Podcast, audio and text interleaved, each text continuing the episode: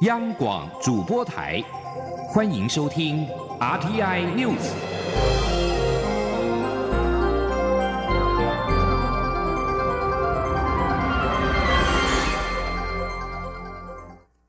各位好，我是主播王玉伟，欢迎收听这节央广主播主播台提供给您的 RTI News 新闻。首先带您关注政坛焦点，民进党完成初选民调。民进党主席卓荣泰今天表示，本周末就会正式启动选后整合，并且将民进党转换成一个强而有力的选战机关，力拼总统大选胜利以及国会席次优势这两项重要目标。前天记者王兆坤的采访报道。民进党主席卓荣泰在总统府资政姚嘉文的新书记者会上表示，这一次初选民调的民进党支持度很高，原因是强度动员。支持者都在等待接听电话，希望这样的结果能给民进党更大信心，让民进党知道，只要透过强又有力的组织，明年的总统大选会有信心赢得胜利。卓荣泰指出，民进党要继续坚持进步的理念与价值，并开始为总统大选做好最佳准备。他说：“不花这个周末开始，我就正式要启动我们选后整合的工作了。”同时也要启动我们整个选战机关的责任了。党要把它转换成一个强而有力的选战机关，要想尽各种方法取得总统大选跟立法委员国会优势的维持这两个重要的目标。卓荣泰还表示，初选期间就像一场梦，这条路走得不顺畅，但走得光明正大又磊落。民进党会进行检讨，但在检讨的过程中。将会对未来更有信心。中央广播电台记者王兆坤台北采访报道。那另外，今天罗文嘉，民进党秘书长罗文嘉在电电台接受访问，蔡英文总统在民进党初选当中胜出，党内后续整合问题备受关注。罗文嘉今天表示，参与初选的行政院前院长赖清德曾经向党内五人小组说过，他认为蔡总统会赢，并且坚持民进党与蔡总统需要这一场初选。罗文嘉表示，民进党经过初选确实找回话语权，而且蔡总统战斗力增加，证明赖清德是正人君子。初选过程受尽委屈，应该还给他公平的评论。赖清德虽然已经公开表明愿意支持蔡总统，不过有媒体报道指出，赖清德将出国进修，恐怕不会参与辅选。罗文嘉对此表示，他没有听闻这件事情，但是赖清德有致电给党主席卓荣泰，表明他会全力支持配合党中央未来的辅选规划，民进党也会扮演积极的，不让坚定支持赖清德的这股力量分散。蔡英文总统在民进党总统初选当中胜出，被新北市前市长朱立伦质疑用尽所有手段及资源求胜。总统今天上午受访时回应指出，他会用政绩而不是资源来寻求更多人支持。至于未来的副手人选，总统表示，民进党会以更最好的团队、政绩以及对未来的蓝图赢得人民的支持，所以这不是单一个人的问题。前天记者欧阳梦平的采访报道：对民进党初选结果，新北市前市长朱立伦十三号表示，蔡英文总统为求胜选，在初选过程用尽手段与资源。他并认为，蔡总统将会是国民党在明年总统大选最难缠的对手。蔡总统十四号上午出席一百零八年警察节庆祝大会后受访表示，任何寻求连任的人，最重要的应该是政绩，他会用政绩而不是资源来寻求更多人支持。他并感谢行政院长苏贞昌在执政最困难的时候承担最辛苦的行政院长一职，让人民对政绩有感。总统说：“他快速的解决问题，也让我们的很多的政绩让人民有。”呃，更深的感受所以呃，我相信我们呃的政绩，还有我们后续要再提出来的很多的呃对国家建设跟国家的这个照顾人民的福祉的方案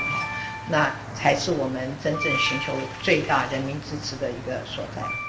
在副手方面，除了许多人期待蔡总统与行政院前院长赖清德的蔡赖配外，也出现与苏贞昌蔡苏配的声音。对此，总统表示，在明年的大选中，民进党一定会以最好的团队、最好的政绩以及对未来的想法赢得人民支持，所以这不是单一个人的问题。对于独派质疑民调结果是否会阻碍初选后的整合，总统则指出，党内及许多支持者都发出声明，希望民进党可以团结顺利整合，这是现阶段最重要的工作。民进党只有团结，才有胜选的希望。蔡总统也再次感谢赖清德。他指出，赖清德在初选过程中展现过人的毅力，结果出来后也展现气度。他要对赖清德表达感谢与感动的心情。中央广播电台记者欧阳梦平在台北采访报道。而民进党内总统初选刚落幕，民进党立法院党团随即向议事处提醒，在六月十七号到七月五号召开为期三周的临时会，处理重大议案。民进党团总召柯建明今天透过脸书发文表示，他与行政院长苏贞昌盘点之后，已经向议事处提出召开临时会的提案。根据民进党团规划，临时会将在六月十七到七月五号举行，预计处理公投法、两岸人民关系条例、国安法、法官法、大法官人事同意权等十九案。柯建明表示，这次临时会有五大主题与特定事项，分别为强化国安、护民主、司法改革与提高公信力、简政便民、产业创新与发展经济、防治假讯息危害，共十九案，绝对有其必要性。立法院长苏家全则是在今天发出了开会通知，召集朝野党团。在六月十七号协商临时会相关事宜，若是朝野对于临时会议程无法达成共识，就留待谈话会表决处理。继续关注的是台美关系，美国联邦参议院院会十三号通过退役空军准将史迪威出任国务院亚太驻青职务。他在参院外委会提名听证会书面声明当中曾经表示，中国应该停止对台施压，并且恢复对话。我外交部今天上午表示，国务院亚太驻青在美国亚太政策的擘画及执行上扮演重要角色。外交部期待与史迪威携手合作，共同努力深化双方友好的实质伙伴关系。史迪威三月出席参议院听证会，曾经表示，作为战战略竞争对手，中国展现长期挑战。谈到两岸，史迪威指出，中国应该停止对台湾施压或胁迫，并且恢复与台湾民主政府对话。美国国务院亚太驻青有近一年的时间没有人接手，而史迪威被外界认为对中立、对中国立场强硬。他上任之后，连同与白宫安全顾问波顿、贸易代表莱特海泽，目前美国国安、经济、外交政策皆由鹰派主责。继续关注是财经焦点，一艘运有中国中油采购七点五万吨轻油的油船在伊朗外海波斯湾海域遭遇袭击。中油今天指出，这七点五万吨轻油制成汽油约两天存量。不过，目前国内汽油库存量仍有七十五天，石化原料原料存量也有四十五天，影响并不大，供应无虞，也不会冲击到国内的油价。至于损失情形，由于中油有全额保险、冰险，初步估计损失约新台币八百万元。请听央网记者谢佳欣的采访报道。中油定期向国外供应商采购石油脑，也就是轻油，经处理可制成汽油、中下游石化原料等产品。十一号，供应商乘租一艘马绍尔群岛级货油船，载运中油采购的七点五万吨石油脑。十三号传出在行经伊朗外海波斯湾海域时遭遇攻击后沉船。中油副总经理邱家守十四号受访说明，目前掌握的讯息是船并没有沉，但有失火情形，仍在处理当中。这艘货油船载运的七点五万吨石油脑，虽相当于是国内两天份的汽油，但国内库存有七十五天，石化原料也有四十五天库存，此事不会影响国内供应，且如有必要，也会将汽油减量外销，优先满足国内需求。邱家守指出，实际损失情形还在搜集相关情资，不过因中油有相关保险，出估损失可能在新台币八百万元。他说：“我们这一批大概有三千四百万美元的采购价，全额保险加冰险，可能有一少部分的支付额，所以基本上可以获得理赔。但是真正能够赔多少，必须保险公司确定以后。”才会知道，大概我出估啦，出估不会超过八百万左右啦。但是这还是要保险公司确定啦。至于是否影响油价，邱家守表示，国际油价十三号虽一度飙涨百分之四点五，但因这是单一事件，当日收盘价仅上涨百分之二，相信影响很快就会消除。至于国内油价，则是依照油价公式计算，不会因为此单一事件而有大的影响。邱家守指出，这艘游船并非台湾籍，因此评估攻击并非针对台湾而来。而我国采购的液化天然气、油等运输船都会行经于此，虽难以绕道，但相信此事已引起国际关注，应会有所处理。中央广播电台记者谢嘉欣采访报道：两艘游轮在阿曼湾遭受攻击，美国指控伊朗是幕后黑手。美国驻联合国代理大使科恩十三号呼吁联合国安理会应该正视来自伊朗的明显威胁。安理会十三号举行闭门会议，听取科恩简报华府的评估报告。美方认为两艘游轮在战略海盗阿曼湾疑似遭受攻击，伊朗应该为此负起责任。联合国秘书长古特瑞斯表示，应该要厘清事实，但警告各界不要在情势不稳的中东海域引发冲突。对于美国把两艘船只在中东海域阿曼湾遭受攻击的矛头指向伊朗一事，伊朗外交部长查瑞夫否认，并且表示这是在所谓 B 团队带领下的美国破坏外交的一环。查瑞夫所指的 B 团队指的是美国国家安全顾问波顿所主导的外交政策。中东阿曼湾十三号传出两艘分别由挪威及日本企业持有的油轮遭到攻击，欧盟要求各方极尽所能克制，避免冲突升温。俄罗斯则是呼吁外界不要急于怪罪在伊朗身上。继续关注香港反送中示威的情势，在香港反送中示威的效应延烧之下，香港立法会暂缓逃犯条例的修订。民众也暂时没有在大规模集结抗议，但是香港头条日报报道，香港大学校园十三号晚间突然传出警方入校拘捕学生的消息。香港大学生学生会在脸书发布确认警方没有搜查令，但证实有六名大学生被捕，其中四人是香港大学的学生，当中两人涉嫌犯下游荡罪，另外两人。未知被控罪名，而另外一人则是城市大学的学生，还有一名浸会大学学生被捕之后没有被起诉。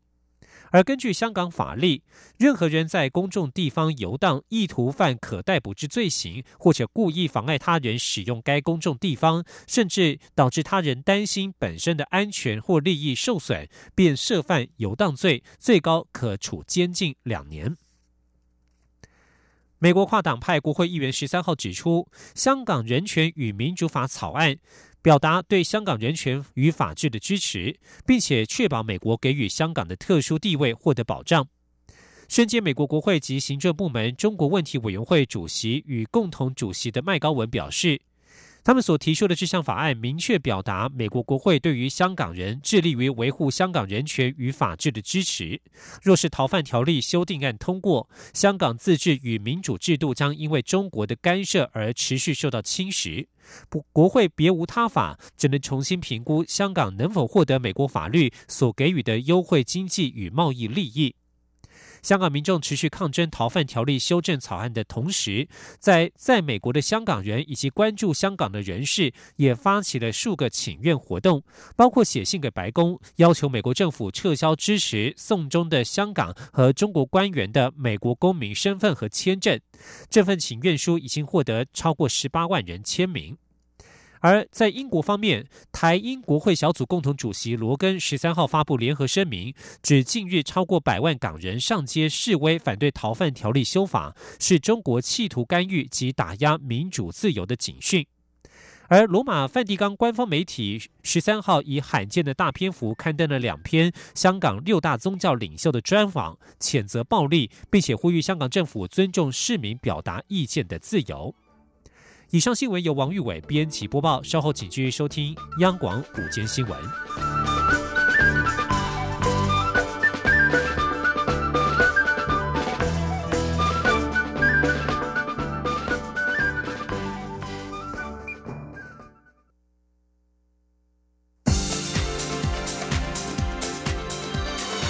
这里是中央广播电台，台湾之音，欢迎继续收听新闻。欢迎继续收听新闻，我是陈怡君。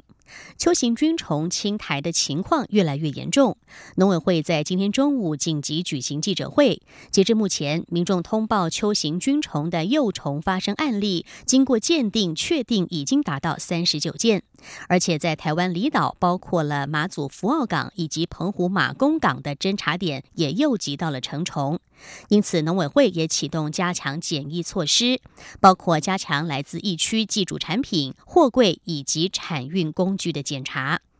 农委会也强调，秋行菌虫肆虐农田，不分惯行以及有机农法，但是有机耕作业者针对农田受害可能喷药。农委会也表示，会由验证机构按实际作业范围做暂时性的管制，但是最终不会影响农友的验证资格。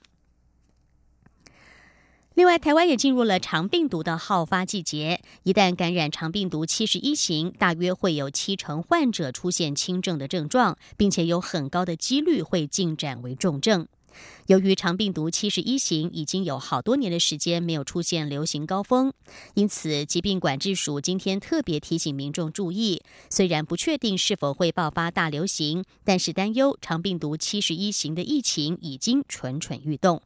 记者肖兆平的报道。太多年没有大流行了，那真的就是有可能会大流行。疾病管制署急性传染病组防疫医师苏伟如提醒：四月到九月是肠病毒的流行季，而回顾过去几年肠病毒七十一型大流行的发展曲线图，推测近期肠病毒七十一型病毒大军已经是蠢蠢欲动。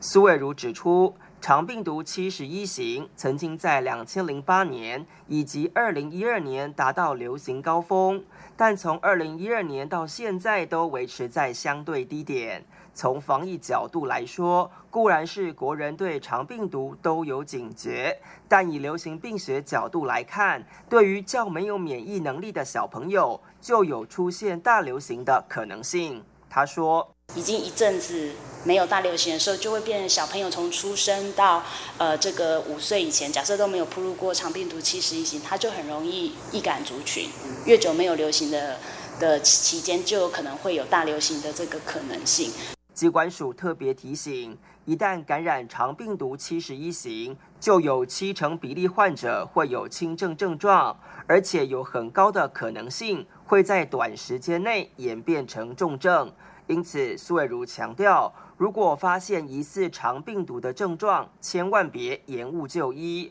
他说：“那可能就会有肢体无力，啊，甚至说，呃，我们过去死亡个案都是有进展到就是心肺衰竭，所以它它是一个呃，在比较严重的个案就会有这种嗯比较少见，可是会有致致死或者是医疗上需要提早的介入或提早的警觉，它有可能是重症个案。”目前还不确定肠病毒七十一型是否会爆发大流行。不过，机关署认为肠病毒七十一型已经是蠢蠢欲动，因此提前拉警报，提醒国人做好卫生工作。中央广播电台记者肖兆平采访报道。迎接人工智慧时代来临，教育部规划人工智慧及新兴科技教育总体实施策略，让国中国小、高中到大学各个教育阶段都能够投入 AI 学习。教育部今天也正式发表具备人工智慧数位学习的英才网，能够判读学生的学习弱点，提供个人化、适性化的学习路径以及内容，真正的落实因材施教的目标。记者陈国维的报道。教育部规划人工智慧及新兴科技教育总体实施策略，分两个部分布局。在大学阶段推动城市设计教育，并增加大学培育人工智慧人才的招生名额，以及补助各校成立人工智慧相关的研究中心与产业创新研发中心，培育人工智慧的高阶人才。在中小学方面，结合十二年国教资讯科技课程的实施，透过全国七十一个制造教育及科技中心、十个高中职区域。推广中心以及四十五所促进学校全面普及人工智慧与新兴科技认知体验及教师增能。教育部也补助相关软体，提供国小以积木城市学习运算思维，以及国高中衔接城市设计教学，并借由智慧机械、大数据、物联网、云端运算及控制等整合运用，提供 AI 动手做的基础课程。台南大学人工智慧教育暨发展中心主任李建树表示，大学教授也。也会与中小学老师合作发展和 AI 做朋友的补充教材。我们是由大学教授带领中小学老师，先把它教会，先让中小学老师学会人工智慧的内涵，然后呢，再由中小学老师他懂学生的程度嘛，所以再去转化设计出适合中小学学生学习的教材跟教案。教育部也将人工智慧及大数据导入教学现场，发表数位学习平台英才网，提供国中小学生个人化学习以及教师适性教学。目前涵盖的领域有数学、自然与国语文。位于高雄市六龟区的新威国小是一所特偏学校，老师黄新伟表示，学校二年级学生在去年时有三分之二的孩子识字量是低于全国平均值，但在使用英才网一年之后，现在全班学生。的识字量都高于全国平均值，数学科也从原本学习落后，到现在可以先教到三年级的进度，而且全班的学习落差大幅缩小。目前新威国小全校从一年级到六年级都充分运用英才网进行教学，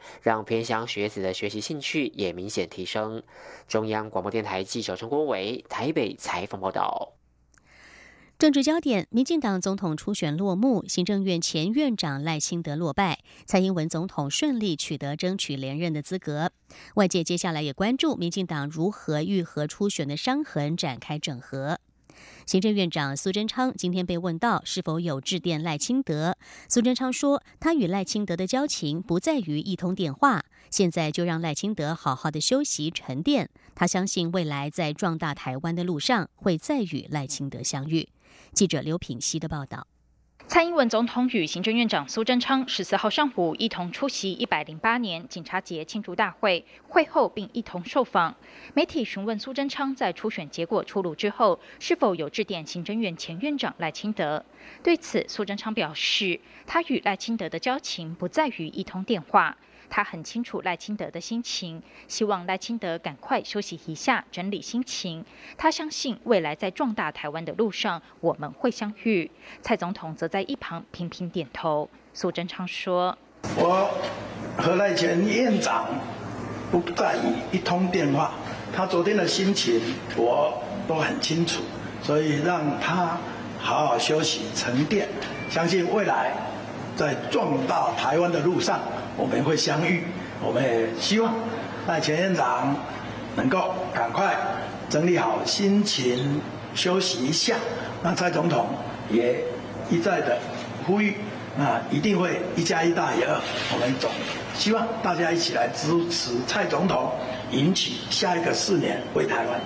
媒体也问到。苏贞昌曾在两千零八年大选时有整合的经验，是否觉得参加初选的两人是正副总统的最佳组合，还是自己也有意愿担任副手？对此，苏贞昌表示，蔡总统在国政如此辛苦繁忙、国际局势这么诡谲的时候，除了要守护台湾主权、推动各项国政，也经过了初选的考验。蔡总统在这个过程中面临各方的指教与质疑，但都能够历经检验与淬炼。让大家看到二点零的蔡总统迎向大选下一关的挑战。苏贞昌也指出，赖清德坚持自己的理想与作为，但在初选结果一出炉后，又能马上呼吁所有党员与支持者团结支持蔡总统赢得二零二零年大选，让他非常感佩。他很高兴看到民进党有维护民主的初选制度，在初选后，蔡总统展现高度，赖清德展现风度，让大家看到民主进步党进步的一面，让他更有信心。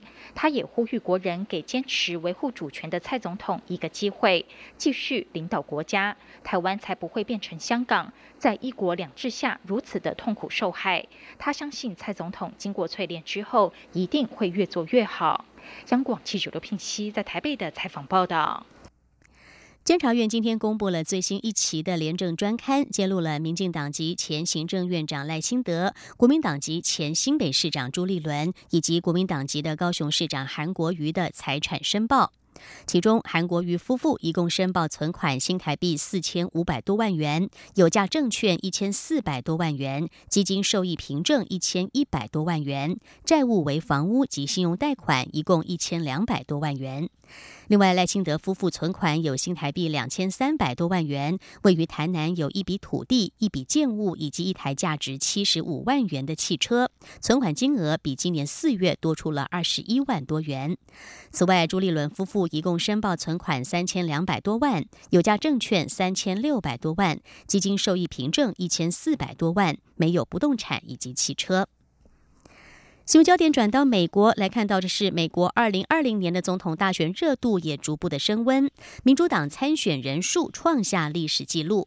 民主党全国委员会十三号宣布，本月底将会在迈阿密举行的民主党总统参选人第一场具重要性的辩论，一共有二十个人符合参加资格。